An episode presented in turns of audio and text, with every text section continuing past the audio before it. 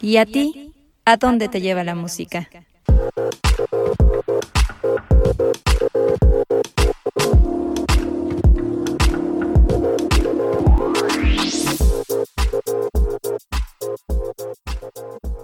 Si nos ponen la canción, el podcast.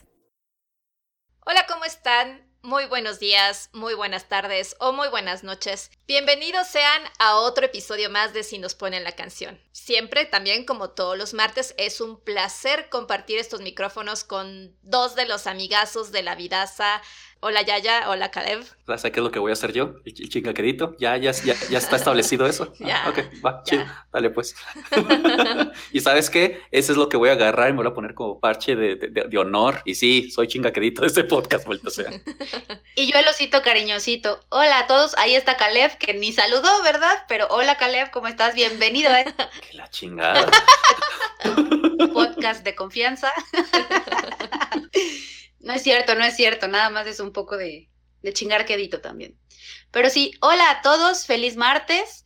Bienvenidos sean de nuevo a un episodio más de Si nos ponen la canción. Iba a decir que prometía no llorar, pero pues no lo puedo garantizar. Entonces, ya veremos cómo se desenvuelve este episodio, a ver si va a haber lágrima o no. Va a estar fuerte, va a estar fuerte el episodio. Este, puede ser que sea el primer episodio que yo suelte la lágrima. Ya veremos, ya veremos.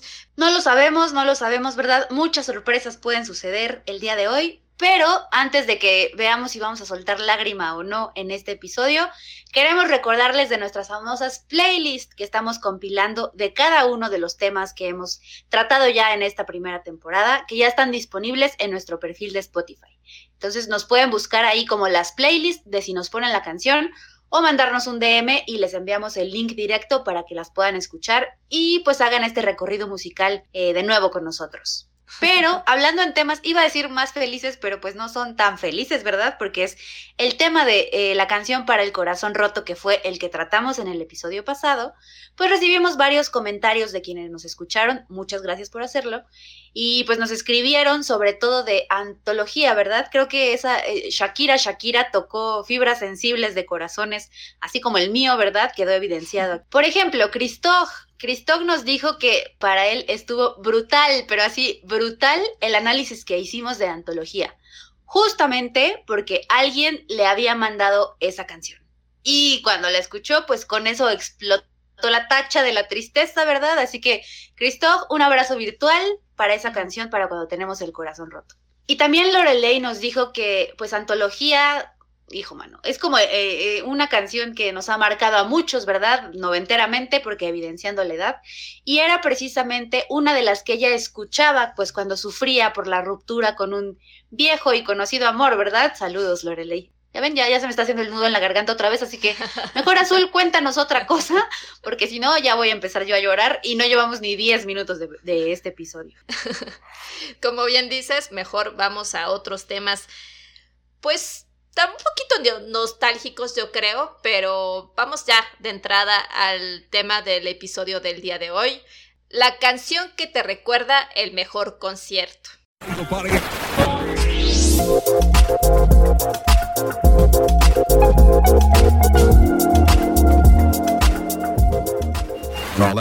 Y pues bueno, nuestro experimento de que nuestros podcast escuchas intentaran escoger una sola canción, falló.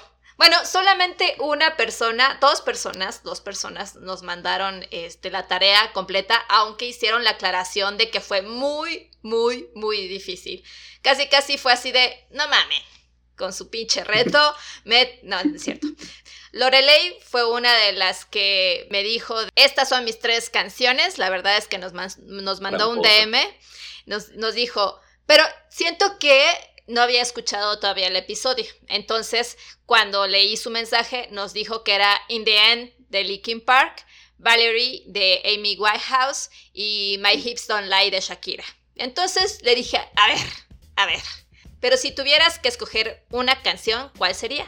Y se fue por la de Amy. Yo la verdad es que, pues dije, sí, yo me iría también por la de Amy, porque además, pues, bueno, no, ya dijimos que Linkin Park pues ya no se podría ver tampoco, pero... Sí, tampoco. claro. Sí, entonces, pero creo que hizo una buena elección.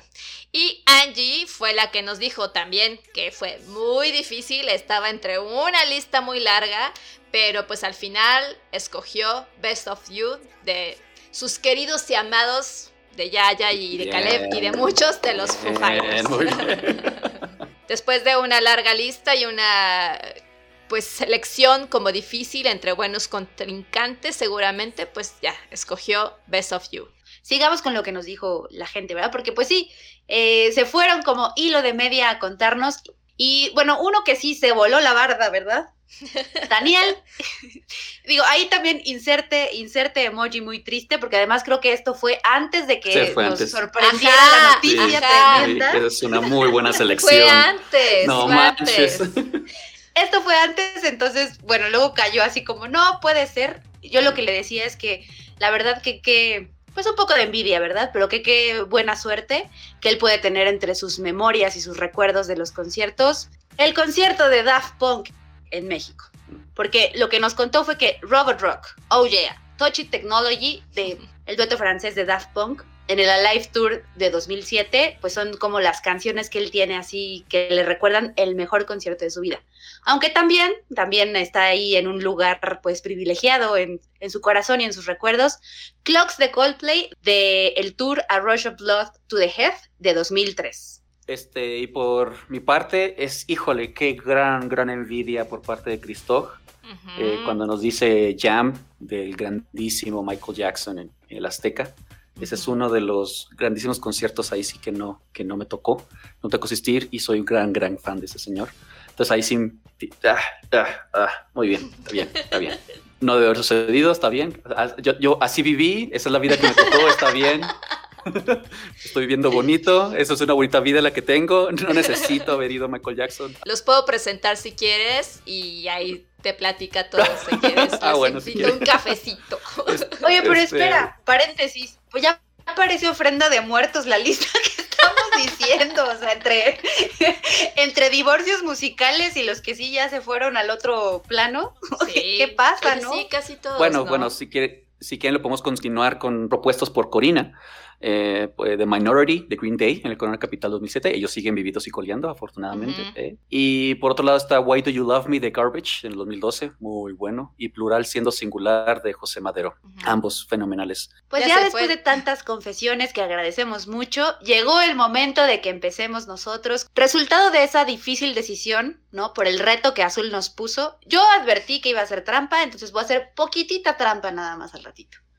Pero el micrófono es todo tuyo para que nos cuentes cuál es la canción que te recuerda el mejor concierto de tu vida. Pues mira, yo para empezar hice trampa desde un inicio y se los dije. ¡Oh, madre! Ya ¿Qué dijimos? ¿Qué dijimos? O sea, No, Azul abandonó A ver, escuchen. ¿Con qué cara, con qué cara le dijiste a tus a, a los que escuchas de que no? Ah, No, no, muy mal, no. Muy mal. O sea, Ya me voy. escuchen. Dije, hice trampa porque para mí estaba muy claro desde hace mucho tiempo cuál era la mejor canción, la canción que más he disfrutado en concierto. Por eso es que mi trampa y, y mi trampa fue retarlos a que escogieran una, porque yo lo tenía muy claro. Te vamos a apagar el micrófono, bye. ok, mi canción es Ayer me dijo Nave de Caifanes. Ayer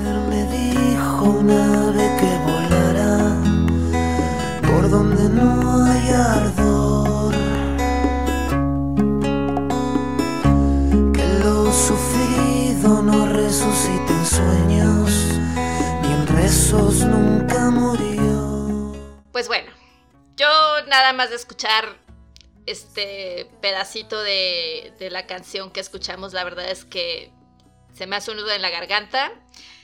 Pero bien, esta canción pertenece al álbum de El Nervio del Volcán del año de 1994 y con, o sea, el autor pues es el gran Saúl, Saúl Hernández. Pues la verdad es que no voy a hablar de Caifanes, ni de sus éxitos, ni de sus premios, porque todos sabemos quiénes son Caifanes. Todos, todos. Te gusten, aunque no te gusten, eh, a, a pesar de que su nombre en sí significan los que caen bien. Ah, bueno, esto no lo he mencionado. esta canción, bueno, este concierto fue en el regreso de, del Caifanes como Caifanes, ¿no? En el Vive Latino en el 2011. Entonces, en aquella época los Vive Latinos se, se transmitían en Coca-Cola TV. Después, Televisas, bueno, todo esto es un tema televiso, yo creo, este, pero pues supongo que como que compró los derechos de este concierto y después me acuerdo que lo anunciaron y lo, transmitieron en Canal 5. Y hicieron toda una edición, una producción sobre todo este concierto, entrevistas de qué era para ellos este regreso, ¿no? Como, como caifanes. Muchos creo que no ha quedado claro, yo no soy de la Ciudad de México, yo soy de Chiapas, entonces la verdad es que mi oportunidad de asistir a conciertos pues era casi nada hasta que yo vine a la Ciudad de México, porque lo que podía llegar en Chiapas pues era nada, la verdad, como muchas, muchas, muchas cosas. Entonces, eh, pues evidentemente Caifanes, como para muchos, creo, eh, pues es de esas primeras bandas que, con las que conectas y que son una maravilla. Entonces, cuando en el 95 se separan, pues fue doloroso para muchos. Y en su caso, pues yo tenía pues 13 años, pero pues era como de no manches, ya no va a existir esta banda que es tan chingona y pues fue lamentable, como muchos estarán lamentando, aunque pues dicen estos memes que los seniors no tienen ni pinche idea de quiénes son los Daft Punks y todos los millennials y los boomers estamos llorando por su partida o su separación, ¿no? Pero pues supongo que algo así pasó cuando los caifanes dijeron bye. Y cuando se anunció en el Vive Latino que iba a ser el reencuentro de Caifanes, yo recuerdo a muchos amigos en esa época, pues que la verdad estábamos vueltos locos, porque iba a regresar Caifanes. Entonces, eso era algo increíble. Cuando de niño ya te habías eh, pues hecho la idea de que no ibas a ver nunca más a esa banda y de pronto existía esta posibilidad, era de no mames va a pasar y después de todo lo que había sufrido también Saúl Hernández con el tema de las cuerdas vocales. En algún momento más allá de su separación, pues muchos creímos que la salud de, de Saúl, ¿no? Se veía pues complicada y que tal vez incluso algunos hasta pensamos lo peor.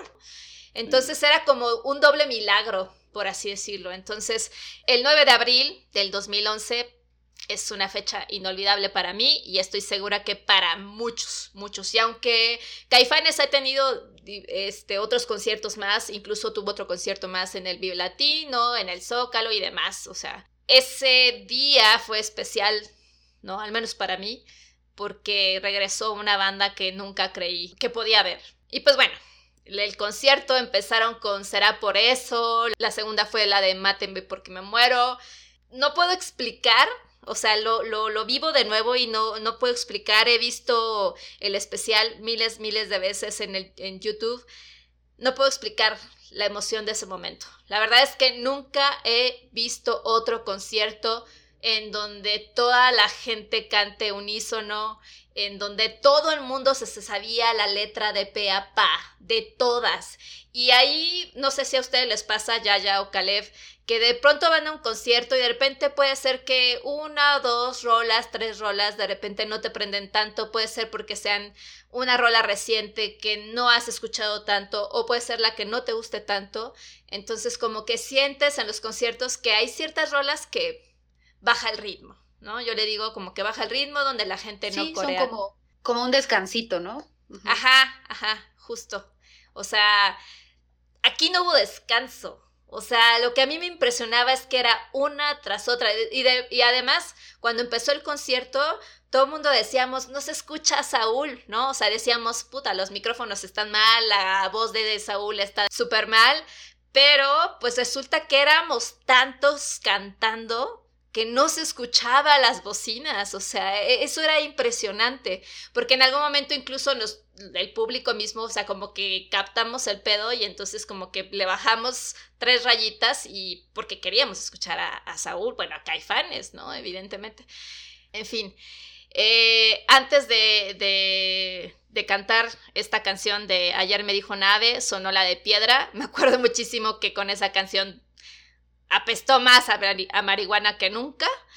Y pues ya yo creo que estábamos todos súper marihuaneados de lo que olías, del alcohol, de la emoción, de la euforia, que cuando empezó ayer me dijo una vez fue así, a mí me partió, me partió por completo. Eh, todos conocen esta canción, creo, la mayoría, si no, eh, conocen este peculiar, esta peculiar introducción. Y pues o sea, y yo empecé a llorar, llorar, llorar y llorar hasta que acabó. En realidad estuve tratando de investigar qué significa esta canción, si Saúl en algún momento dijo algo al respecto, pero la, verdad es que no hay nada al respecto de qué lo inspiró.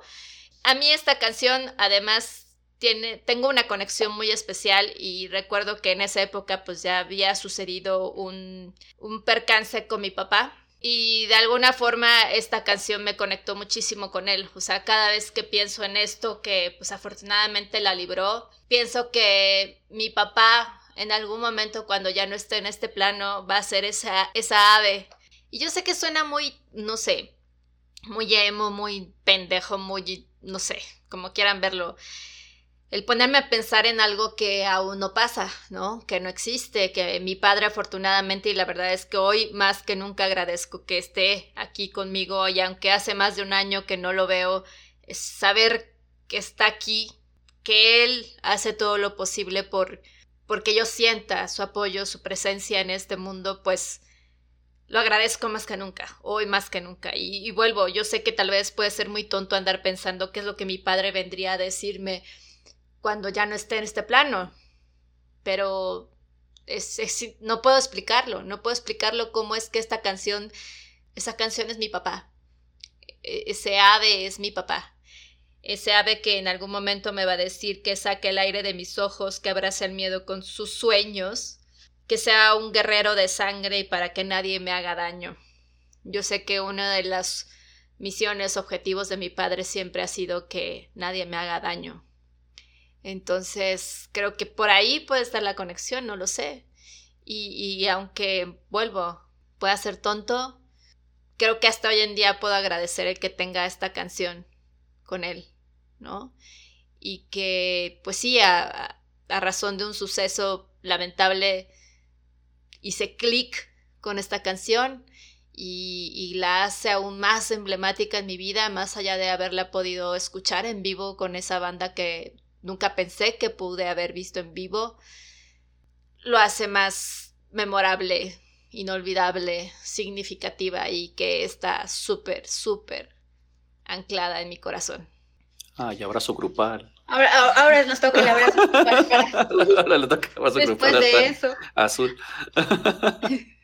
Aunque hay, dos cosas, dos cosas, perdón que te interrumpa, Caleb. Creo que muy importantes que el poder de la música y de este vínculo como que transforman. Uno, precisamente que las canciones se vuelvan personas y dos, la magia que te da el al escucharlas en vivo. O sea, al escuchar esa canción que te toca tanto el corazón en vivo, no, o sea, no, no, hay, no hay palabras para describir. Sí. y esa conexión, independientemente de quien sea, es algo que se aprecia. Y más aún cuando, esa, cuando en el caso de Azul, o sea, te están diciendo esa conexión con otras personas que también te está conectando con, con un familiar, y, en este caso tu papá, ¿no? Vuelvo, fue un milagro, por así decirlo, de escuchar la banda que pensaste que no ibas a escuchar nunca, escuchar esta canción que tienes, con la que tienes una conexión súper, súper cabrona, o sea, esto que dijiste cuando las canciones se vuelven una persona, está muy cañón. Vamos con cosas más bonitas porque ya me cansé de tener el nudo en la garganta y eso, eso duele, eso duele. ya que estamos hablando de conciertos, porque este episodio es de conciertos, eh, nos dimos a la tarea de investigar los rankings de diversas revistas de música y sitios de internet que han enlistado los mejores conciertos de la historia. Esto a mí se me hace como complicado de cómo pueden rankear, ¿no? Cómo pueden determinar el cuáles son los mejores conciertos de la historia, siendo esto tan relativo y habiendo tantos conciertos tan chingones e importantes, ¿no? Pero me, sorprende y la verdad es que creo que los resultados están bastante buenos. Eh, por ejemplo, en el top 3 del sitio getjigit.com se encuentran Led Zeppelin, Royal Albert Hall en 1970.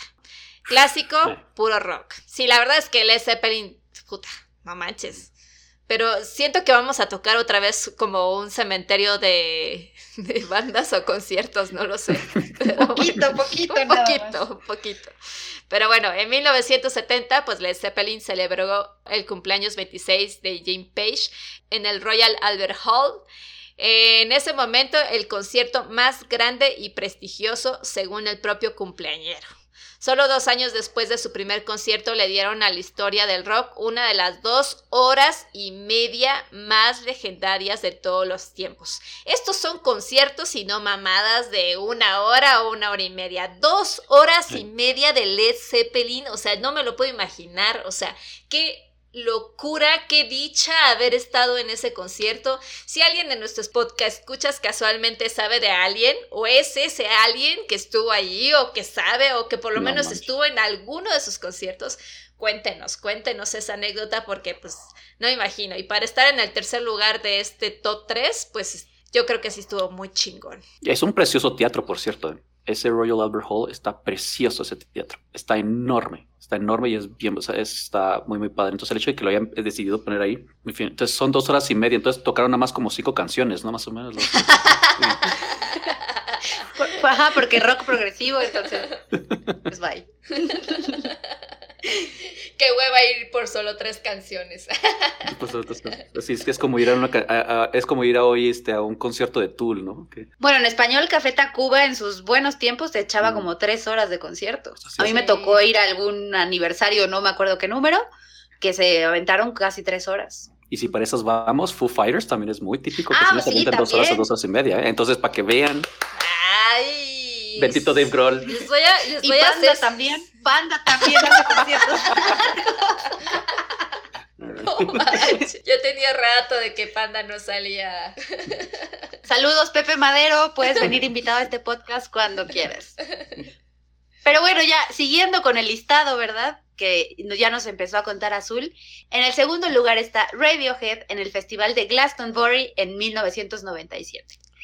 Este lugar en Europa que se caracteriza de pronto por tener mal clima, o sea, yo solamente lo he visto en videos porque nunca he tenido la dicha de asistir, pero pues sí de pronto ves a toda la multitud ahí bañada en, entre lluvia y, y demás, lodo y todo lo que se hace ahí, pero bueno, lo que cuenta la anécdota de este concierto es que pues el equipo estaba defectuoso, las condiciones climáticas pues no eran muy buenas y Tom York estaba a punto ya de salir al escenario cuando estaba todo este caos. Y pues a veces las peores situaciones o lo que podría considerarse como las peores situaciones acaban convirtiéndose en los momentos más legendarios de la historia. Y el concierto de Radiohead, sin duda, en Glastonbury, fue uno de esos. Lograron hipnotizar a más de 100.000 personas que estaban ahí presentes, con los que después se convertirían en nuevos clásicos Karma Police y Paranoid Android, que ni siquiera tenían dos semanas de que se había lanzado el celebradísimo y majestuoso OK Computer. Simplemente esta es la historia de cómo un concierto del infierno, así lo, lo, lo califica getjigit.com, se convirtió en un momento histórico. Es interesante porque a mí me tocó verlos en un concierto aquí. Y justamente en esa parte de Paranoid Android donde hablan sobre que cómo la lluvia cae sobre mi mente, comenzó a llover y fue como, malditos sean. Eso estaba fenomenal. En el 2012, ¿no? Cómo verse hoy, Voy a estar súper chafa lo que voy a decir, pero no pude evitar, no, no hay comparación de conciertos, evidentemente, pero no pude evitar imaginarme a toda la gente que estuvo en el Corona también nadando en lodo. Claro, sí es cierto, hubo un Corona, no me acuerdo si fue en 2000 13 o 14 que se hizo ahí el lodazal terrible. Sí, sí, sí. Y pues si quisiéramos continuar, muy interesantemente los tres están en Inglaterra y dos de ellos en Londres. Entonces, ah, hmm, ¿quién habrá escrito este, este, esta lista? Pero aún así tengo que admitir que este primer lugar estoy muy de acuerdo con ellos. Es 1986, Queen en el estadio de Wembley. Eh, fueron exactamente 365 días después de su mundial famoso, mundialmente famoso concierto de Live Aid. Eh, Queen regresó a, este, estadio. Eh, ¿por, qué ese concierto es mejor? Pues, pues sencillo, es, es, más largo. Recuerden que Live Aid fueron nada más como, creo que tengo, tengo que fueron cinco canciones, según yo. Sí. Más fueron como cinco canciones.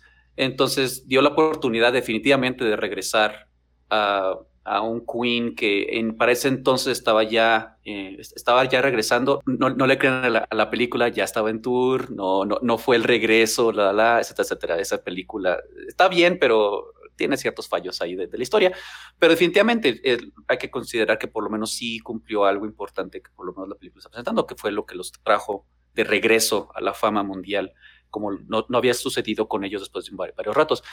A pesar de eso, estoy de acuerdo con Get aquí, en el cual de que sí, honestamente, entre Live Aid y Wembley es Wembley. Es Wembley en sentido porque te proporciona más de Queen, algo que Live Aid no tenía. Eh, un programa de rock de larga duración en lugar de un concierto de televisión, que es que recuerden que ese, concierto de televisión no duró como 20 minutos, eh, mientras que este fue ya realmente un inicio completo y un, concierto completo de ellos. Y o sea, yo tengo ese, ese, concierto y definitivamente, o sea, desde el primer acorde de One Vision hasta el último eufórico canto de We Are the Champions, Brady, Ryan, Roger, John, le mostraron a Londres cuál es la mejor banda en vivo del mundo. Podemos hacer un episodio de ¿en qué concierto te hubiese gustado estar? Puede ser. chido. Puede ser, no lo sé. Pero bueno. Pero no pueden escoger estos tres. No pueden escoger estos tres. Por así, que chiste, así que chiste. Bueno, sí tengo otro entonces. Tengo otro que podría guardar. Bueno, puras trampas, puros retos. Vamos a ver si podemos cumplir esto. Pero mientras tanto, vamos a escucharte, Caleb. Caleb, échanos la rolita del día de hoy.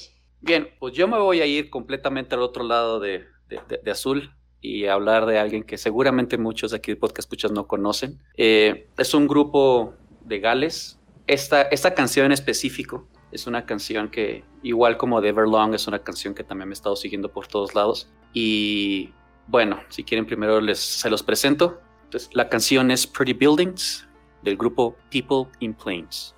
I will dive into my sleep and I dream of the pretty buildings. Wonder what she's doing now and whether she's still living.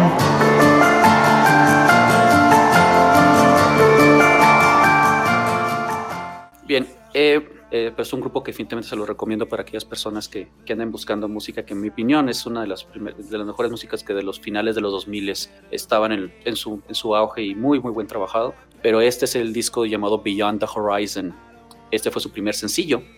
Y fue un disco que primero les tengo que contextualizar. Eh, yo anduve de vago en Inglaterra por unos, unos cuantos años. Y una de las razones que podrían decir muchas personas que la razón por la que andaba de vago por allá es porque andaba digamos, huyendo de mis problemas emocionales que tenía aquí en México.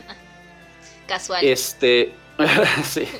Para ese entonces, eh, estos compañeros estaban comenzando a agarrar popularidad dentro del Reino Unido. Eh, son dos guitarristas, ambos cantan, aunque uno de ellos es el, es el, mayoritariamente más cantante, ambos cantan muy bien. Tienen una banda de cinco personas y, en fin, hacen muy buen trabajo en el escenario. Y es algo que me fascinó de ellos, porque para ese entonces algo que me preocupaba mucho es que siempre cuando escuchaba a alguien en, sus grabaciones de estudio, etcétera, etcétera, y después los veía en vivo, no veía que, ah, es que todo esto, todo el talento que supuestamente tienes porque el trabajo desde el del estudio de grabación, o sea, no, no pueden transferir eso hacia, el escenario.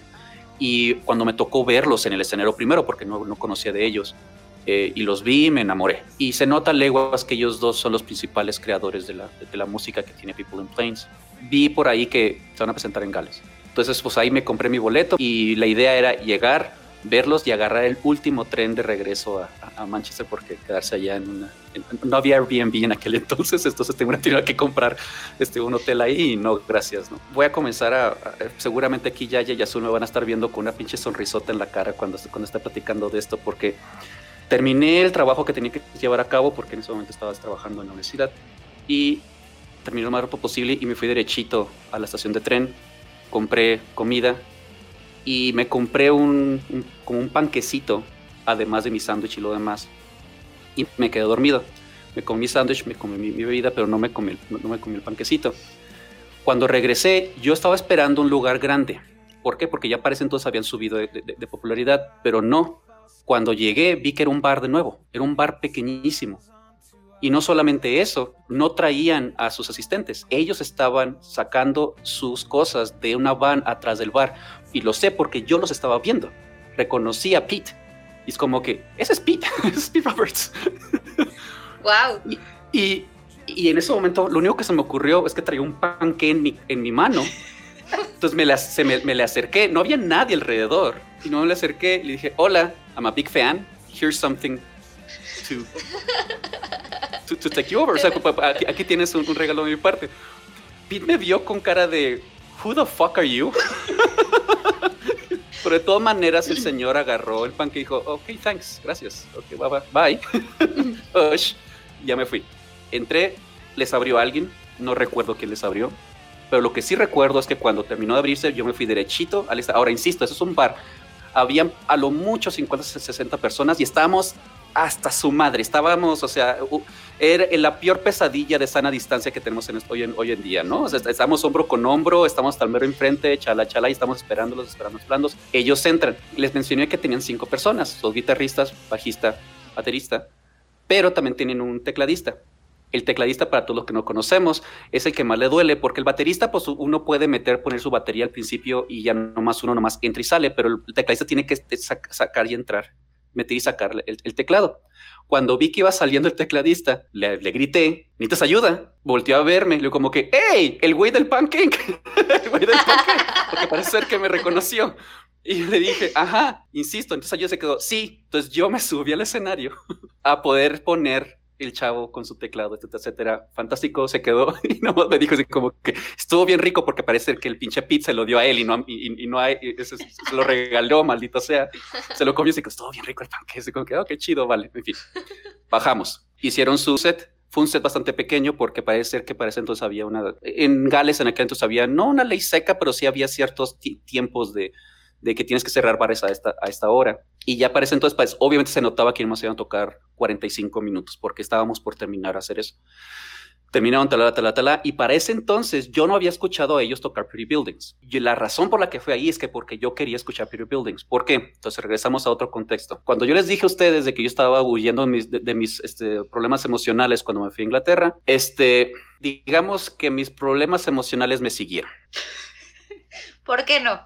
Gi- un, Entonces- un giro inesperado en la historia. Bastante. Entonces, ya teniendo allá a esta otra persona, como que decidimos, porque es que quede claro, fue algo que decidimos los dos, de tenemos que hablar de esto, porque, espérame, o sea, esto no puede ser que yo esté de esto al otro lado del mundo y luego tú llegas hasta acá, porque esta otra persona estaba haciendo, ahora que quede claro, ella estaba haciendo sus cosas por otro lado, pero fue por pura, bueno, todavía no sé si ha sido por pura coincidencia, pero parece que por pura coincidencia terminamos mismo.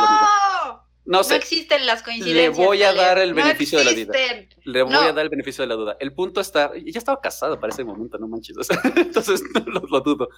Pero el punto está que tenemos que hablar de esto, bla, bla, Y recuerdo claramente que en el tren, porque ella estaba en otra, en otra ciudad, en el tren salió esa canción y no sé, me, me- me sentó muy fuertemente esa canción en ese momento para con ella. Y no solamente necesariamente ella, necesariamente, sino que es una canción en la cual habla de una persona que está renaciendo. Es una persona que está diciendo, yo te conozco y sé que te vas a caer, pero vamos, puedes volverte a levantar. Y fue justamente en ese viaje del tren que me quedé, espérame, yo nunca he escuchado esta canción en vivo, a pesar de que ya los vi dos veces, el hijo de su madre. ¿Cómo es posible que no haya visto esta canción? Tocaron sus 45 minutos y no tocaron esa canción. Entonces yo tuve que mentar madres. A ver, cabrones, me vengo desde Manchester. Les regalé un panque, les, les ayudé a poner el teclado. Más vale que toquen Pretty Buildings. Y fue fenomenal porque Gareth me volteó a ver, volteó a ver a Pete, se quedó. "Eh, tiene razón, No mames, Caleb. tiene razón. y fue fenomenal porque nomás volteó a hacer eso como que, ah, y volteó a ver hacia mero atrás que se notaba que estaba el niño diciéndoles, ya, terminen, y el güey se quedó, ah, literalmente hizo esto Gareth. Y no me dijo, for the guy, for the guy that is right here in front of us, thank you for the cake. Tan, tan, tan, tan, tan, y me quedé, ¡ah! Fenomenal. Chidísimo. Fue uno de los mejores días que, que- que he tenido. Eh, desafortunadamente, People in Planes ya tronó. Hace, hace poco, bueno, ya ni siquiera hace, hace poco, fue en 2013, este, que ya dijeron bye. Entonces, desafortunadamente también para mí, esa fue la, primera y última vez que, que, que- que- que escuché esa canción. Y, pero bueno, pero sí me tocó escucharla. A mí sí me regálenme panques cuando seamos famosísimos con este podcast. Por favor, yo no les voy a decir no. Creo yo que pasa algunas veces que dependiendo del momento en el que estés viviendo en tu historia personal, puedes escuchar una canción muchas veces, pero va a llegar un día en el que la tacha va a explotar y Ah. vas a decir, no mames, o sea, es esto. Ah. Y, Sí. y creo que lo que contaste tú un poco de, de toda esta anécdota fue la explosión de la tacha. Sí, definitivamente sí. Y es bonita porque eh, es una fantástica canción. Es una, es una canción muy, no solamente líricamente hablando, sino también armónicamente hablando, etcétera, etcétera. Entonces, para aquellas personas, ah, y altamente recomendable. Tienen dos discos y los dos son fenomenales. Pues yo nada más me quedé pensando si alguna vez por lo menos he sentido que el cantante, bajista, quien sea, por lo menos haya volteado a verme. O sea, lo que tú viviste definitivamente este, no tiene madre tampoco, pero no, la verdad es que traté de recordar y dije, creo que ni siquiera me han volteado a ver y a ti te aceptaron el panqué, te cantaron la canción que querías, o sea, ni en los conciertos más petit comité que he ido, pues no, no logran ni siquiera que te volteen a ver, güey, no manches, pero bueno, gran, gran anécdota que por justas razones se vuelve, pues, sí, la canción que te hace recordar uno de tus mejores conciertos, definitivamente.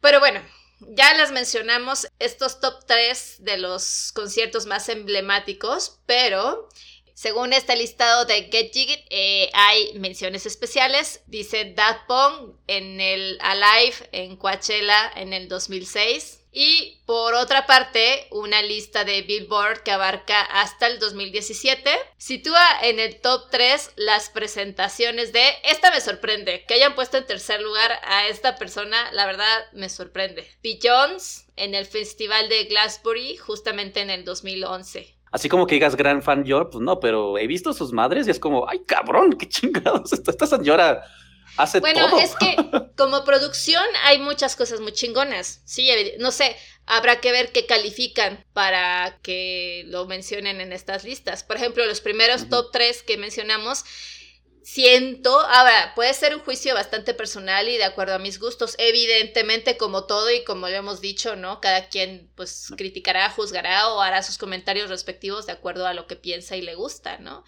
Pero de las primeras tres bandas que mencionamos, son, o sea, emblemáticas, pioneras y mil, o sea, no sé, siento que están muy por encima. O sea, vuelvo, tampoco ubico a Beyoncé, es más, creo que ni le conozco la cara, ni reconozco su música. Sí, más ¿Beyoncé? o menos. ¿En serio? Sí, Órale, no. Interesante. Es que Órale. no, el pop y ese mundo no, no. eso sí. Entonces, Es que es una pero- señorona del pop, es, o sea, sí, es como de Exacto. las señoras, las doñas del pop, Es, ahí es, está. la, con- es la Contreras, ahí sale, es lo que sucede con Azul, es la No, Contreras. esta no es. Contreras, simplemente es algo que no consumo, realmente. Pero me, me impresiona y vuelvo, tal vez como producción de concierto, puta, hay un chingo, un chingo que tienen unas Mm. producciones que yo creo que Eso sí. seguramente deberá existir un top 3 de las mejores producciones de concierto, o sea, seguramente.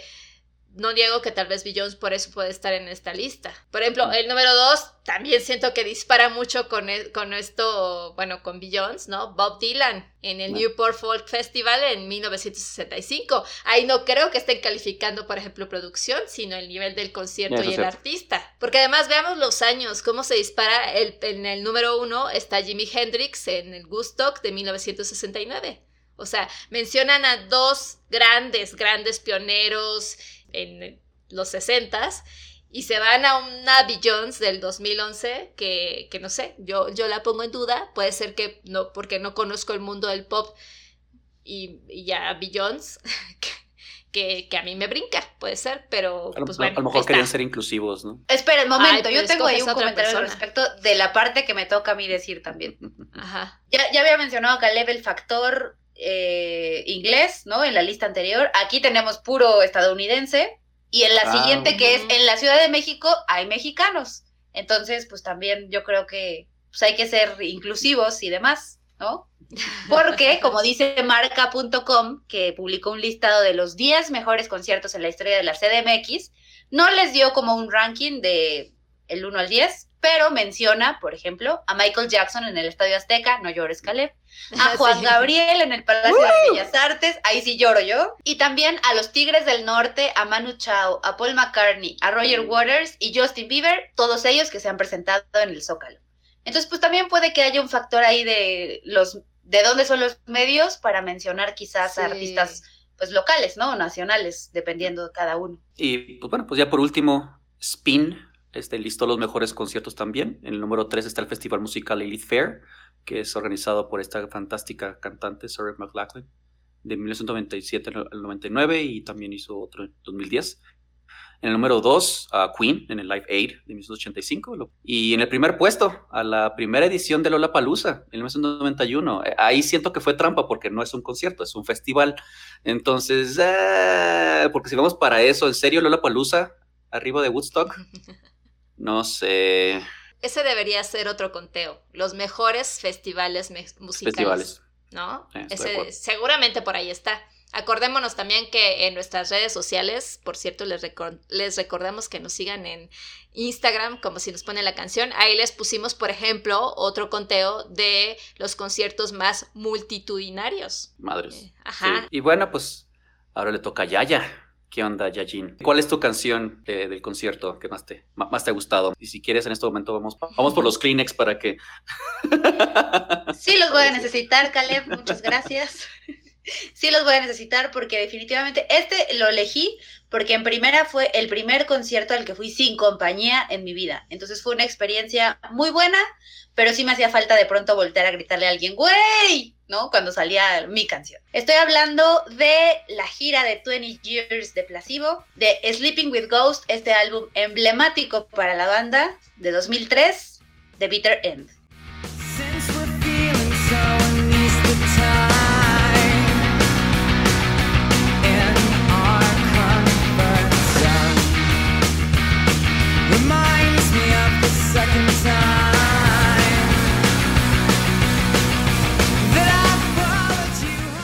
Autoría de los tres miembros de Placebo en ese entonces, Hewitt, Molko y Olsdal. Vamos a empezar con algo. El diccionario Collins dice que, pues cuando tú mencionas que vas a seguir haciendo algo hasta el amargo final, que pues sería la traducción muy literal de The Bitter End, especialmente es porque vas a hacer algo difícil y estás enfatizando que lo continuarás haciendo hasta que haya terminado por completo. Y sí, The Bitter End habla de dos personas que ven el inminente final de su relación muy cercano y pues que intentan salir de ella lo más ilesos que se pueda, aunque yo creo que nunca se puede, ¿verdad? En una entrevista con MTV, Brian Molko aseguró que esta canción la escribieron prácticamente en un día mientras grababan y postproducían este álbum maravilloso en su carrera, Sleeping with Ghosts. Con muchísimas referencias a la novela de George Orwell, 1984, y tras más de 20 años de trayectoria que tiene ya, bueno, ya tiene más de 20, Placebo, ¿no? O sea, ya. Pero pues dos décadas de trayectoria, se ha convertido en una de las canciones que más han tocado en todas sus presentaciones en vivo. O sea, nunca falta. Y también como afirmó Brian Molko en una entrevista para la BBC, ellos eligen esta canción para cerrar antes del encore porque saben, saben que va a tocar los botones indicados para que el público se vuelva completamente loco. Y yo jalo, confirmo y reafirmo que así fue en ese concierto de marzo de 2017 en el Pepsi Center, ya les decía yo, de la gira 20 Years of Placebo, que precisamente la empezaron en 2016, vinieron acá dos fechas, dos fechas y más porque estuvieron en el Pal Norte y en el Roxy y no sé qué otros festivales, pero en Pepsi Center hubo dos, para celebrar pues eh, los 20 años de, su, de la salida de su primer disco homónimo en 1996. Fue un concierto tremendo, tremendísimo. Pepsi Center, pues es un lugar más chiquito, ah, donde no cabe tanta gente. Entonces, sin sana distancia, como acostumbrábamos antes, estábamos todos hombro con hombro ahí pegados. Empezó con un video, o sea, como para calentar motores. Pusieron Every You, Every Me, que es otra de las canciones que más han tocado en su historia. Y de ahí, no, bueno. O sea, yo quería llorar de la emoción, de verdad, en cuanto escuché los guitarrazos de Pure Morning vi a este fan salir, este man de casi dos metros plantado con la guitarra en el escenario, y luego Brian Molko todo vestido de negro con su guitarra azul. Yo quería llorar desde ese momento y no tenía a quien voltear a decirle, güey, pero bueno, pues me dije a mí misma, güey, ahí están. Porque además como llegué temprano, pues estaba muy cerca del escenario. Además, Brian había dicho en una entrevista previa que el, o sea, e, ese iba a ser una oportunidad de oro para los fans de Placebo, porque el setlist que habían elegido tenía canciones que hace mucho no tocaban, entre ellas Pure Morning, porque suelen no tocar sus éxitos tan comerciales, ¿verdad? Porque mamones, digo, porque artistas, y que no iban a volver a tocar en mucho tiempo. Entonces sí era como de el boleto dorado para escuchar esas canciones. Y sí, sí lo fue. De ahí vino, pues, super clásicos, Loud Like Love, Soulmates, Special Needs, que es otra de mis grandes favoritas, que ahí, más que la canción, yo amo el video, el video se me hace tremendo, porque evidenciando la edad generación MTV, ¿verdad? Como alguien me dijo hace poco, pues es esta historia de dos personas que, pues, a pesar de estar separados por distancia, tienen una conexión tan fuerte que incluso se pueden tocar sin estar en el mismo lugar. Entonces, bueno, Special Needs es tremenda y escucharla en vivo es cabrona. 20 Years, Brian Molko y todos los demás nos andábamos desmayando porque hacía un calor terrible en el Pepsi Center, entonces el pobre estaba así como de, ay, Dios mío, tráigame un abanico porque ya no puedo más. Space Monkey, otro de los momentos así que fue cabrón, fue cuando Without You I'm Nothing, porque pues los que somos fans, que me estoy evidenciando como muy fan de Placebo ahorita, que sí lo soy, eh, pues sabemos que David Bowie fue uno de los mentores para ellos. O sea, desde el primer momento en el que los escuchó, dijo, yo los quiero, o sea, en mi gira, los invitó de teloneros, y cuando escuchó esta canción que compuso Brian Mulco, dijo, yo la quiero cantar contigo. Entonces en ese momento, pues Brian le dedicó unas, unas palabras porque David ya había fallecido. David, mi amiguísimo personal, ¿verdad? Ya había fallecido eh, un poco tiempo atrás y proyectaron en las pantallas muchísimas imágenes de ellos. Entonces fue como bastante emotivo esa cuestión. Y de ahí, pues más canciones, muchísimas más canciones. Fue también un setlist larguísimo hasta que llegaron a las últimas tres, que, o sea, yo creo que yo ya no sabía si llorar, reír, morirme o qué demonios hacer en esas tres canciones. Es porque se aventaron así al hilo. Special K, Son to Say Goodbye y The Bitter Ends, ¿no? Que es con la que cierran. Y lo que te decía Caleb hace ratito de que pues uno puede escuchar y escuchar una canción y de pronto pues te va a caer como te va a explotar la tacha.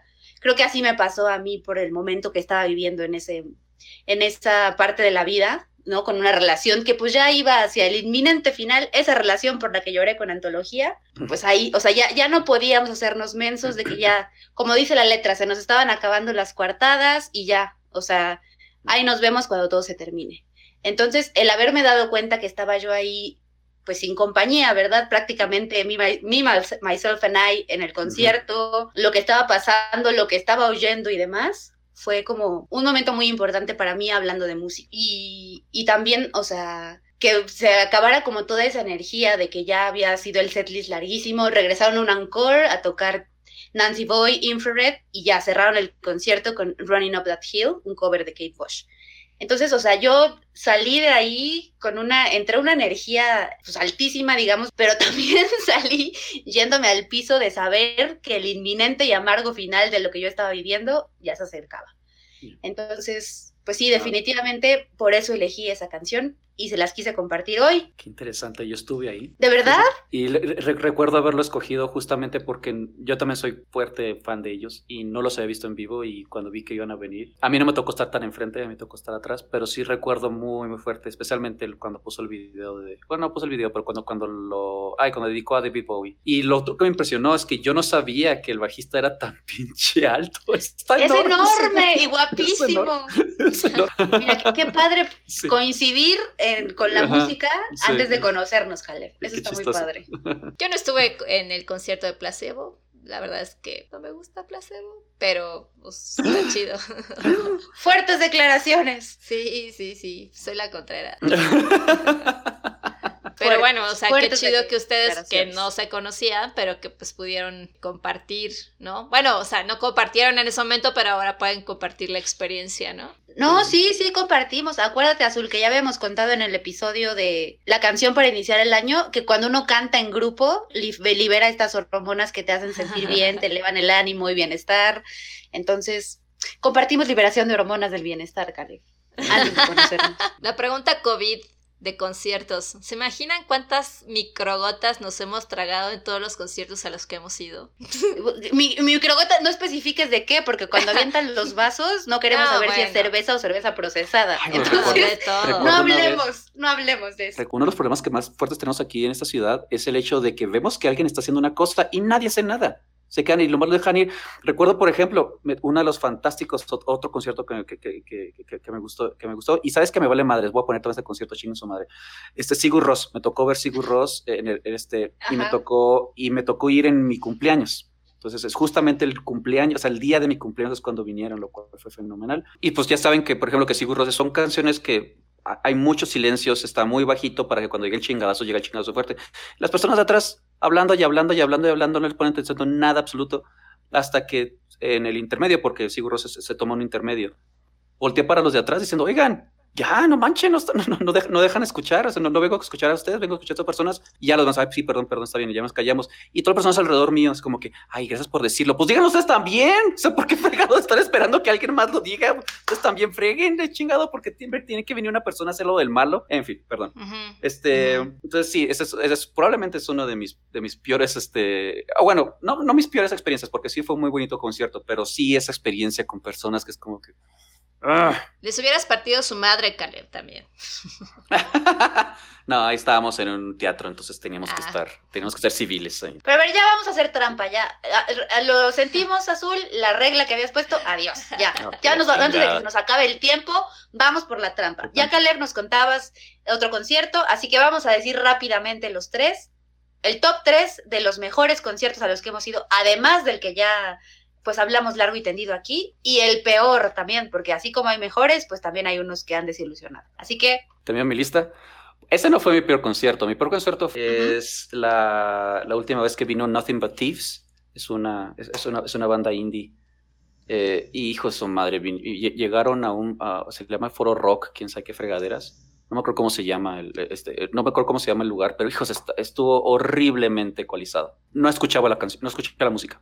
No entendía la música. Había tantos rebotes, había tanta reverberación que no escuchaba en absoluto la música. Y sí fue muy, muy decepcionante porque es una, es una onda que me gusta mucho y completamente arruinado por la acústica del lugar. Pero bueno, regresamos a los que me gustaron. Tudor Cinema Club. eh, y más todavía porque ahí es cuando fue una de las primeras veces que me di cuenta que mi pareja y yo no éramos compatibles porque le cagó la banda. Y es como que chinga tu madre. A como, mi ex le cagaba placebo, a mi es- ex le cagaba es- placebo. es- es- es como que, ¿qué estoy haciendo contigo entonces? este, el otro creo que fue Foo Fighters. Este, las últimas que vinieron, esas dos horas y media que tuvieron ese stuff, fue, no- fue fenomenal. este. Y pues la otra que se me está viniendo a la cabeza, o sea, eh, Nine Inch Nails.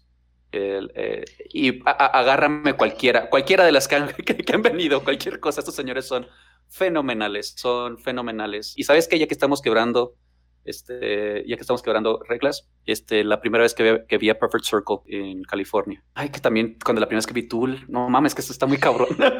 Ya Caleb, ya Caleb, era top 3, no top 100. sí, perdón, ya, pues ya me caí.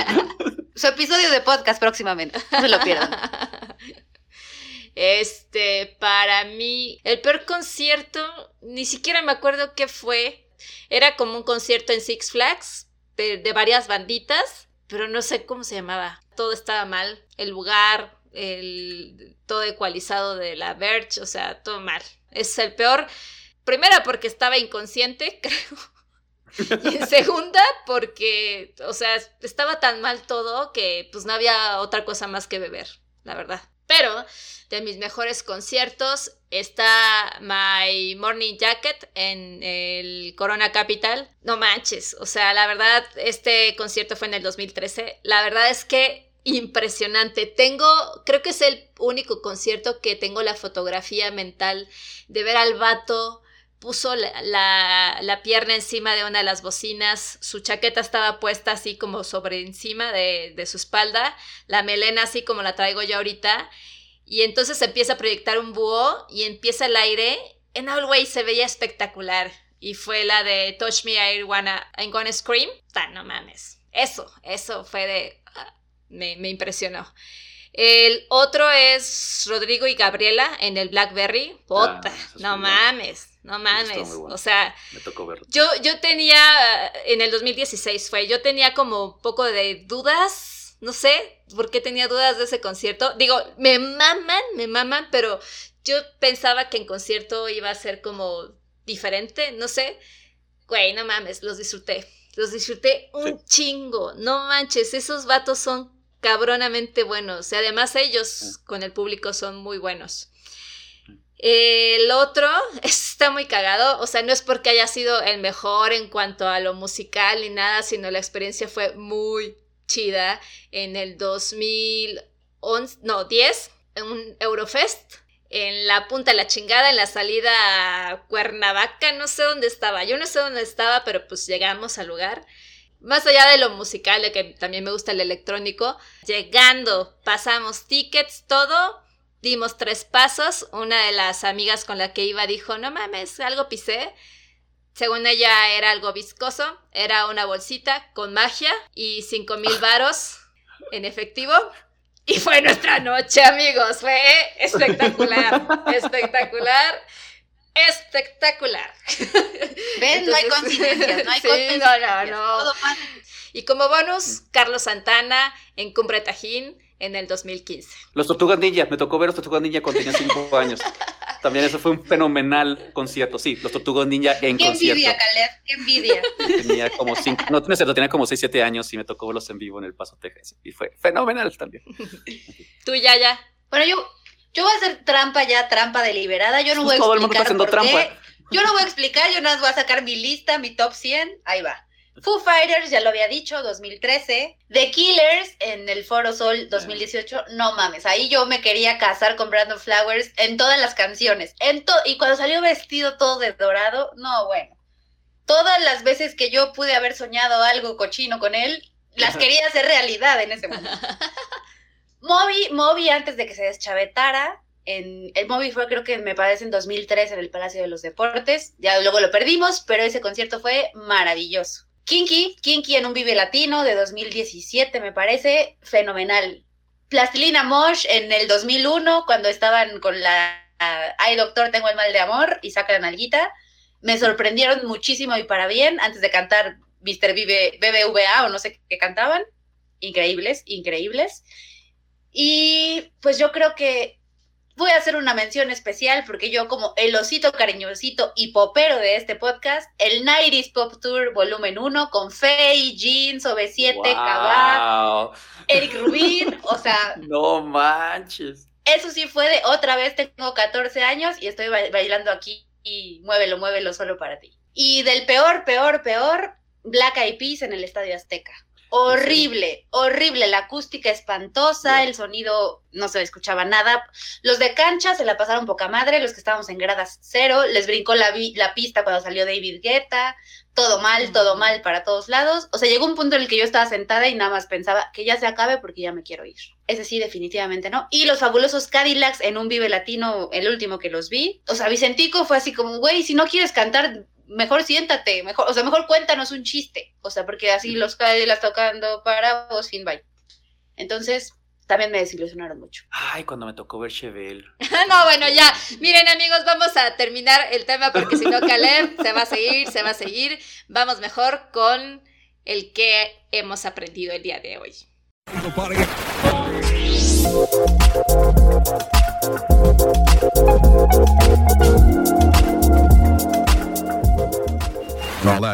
Entonces, pues para ver cosas que, que aprendí, pues definitivamente regalarle pancakes a la a, pa- pancakes a los, a, los artistas son, es una buena forma de que te, de que te pongan atención y después este, te toquen la canción que querías que te tocaran, ¿no?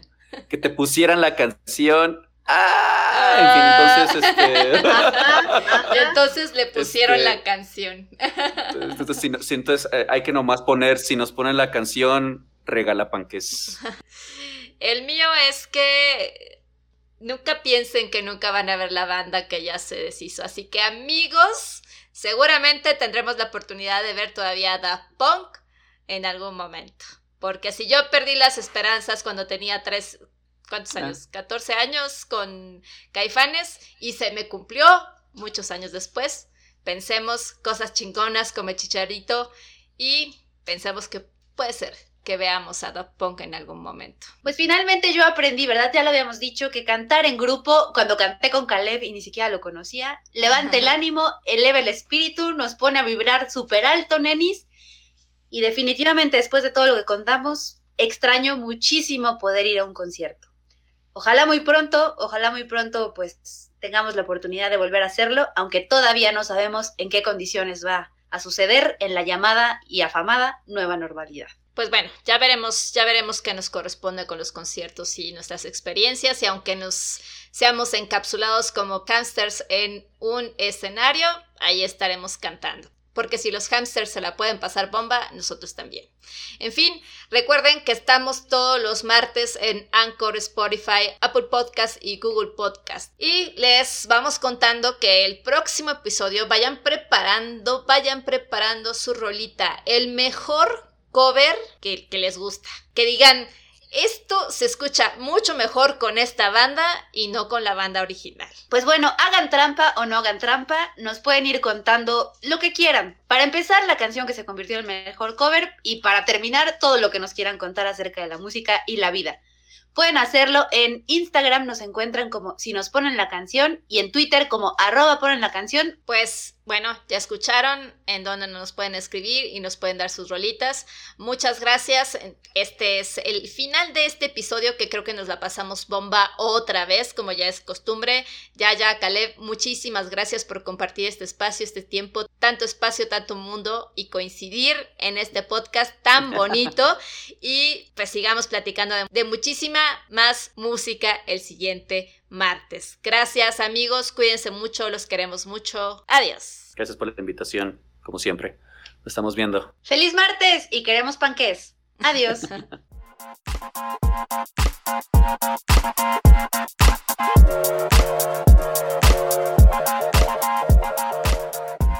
Si te gustó este episodio, compártelo.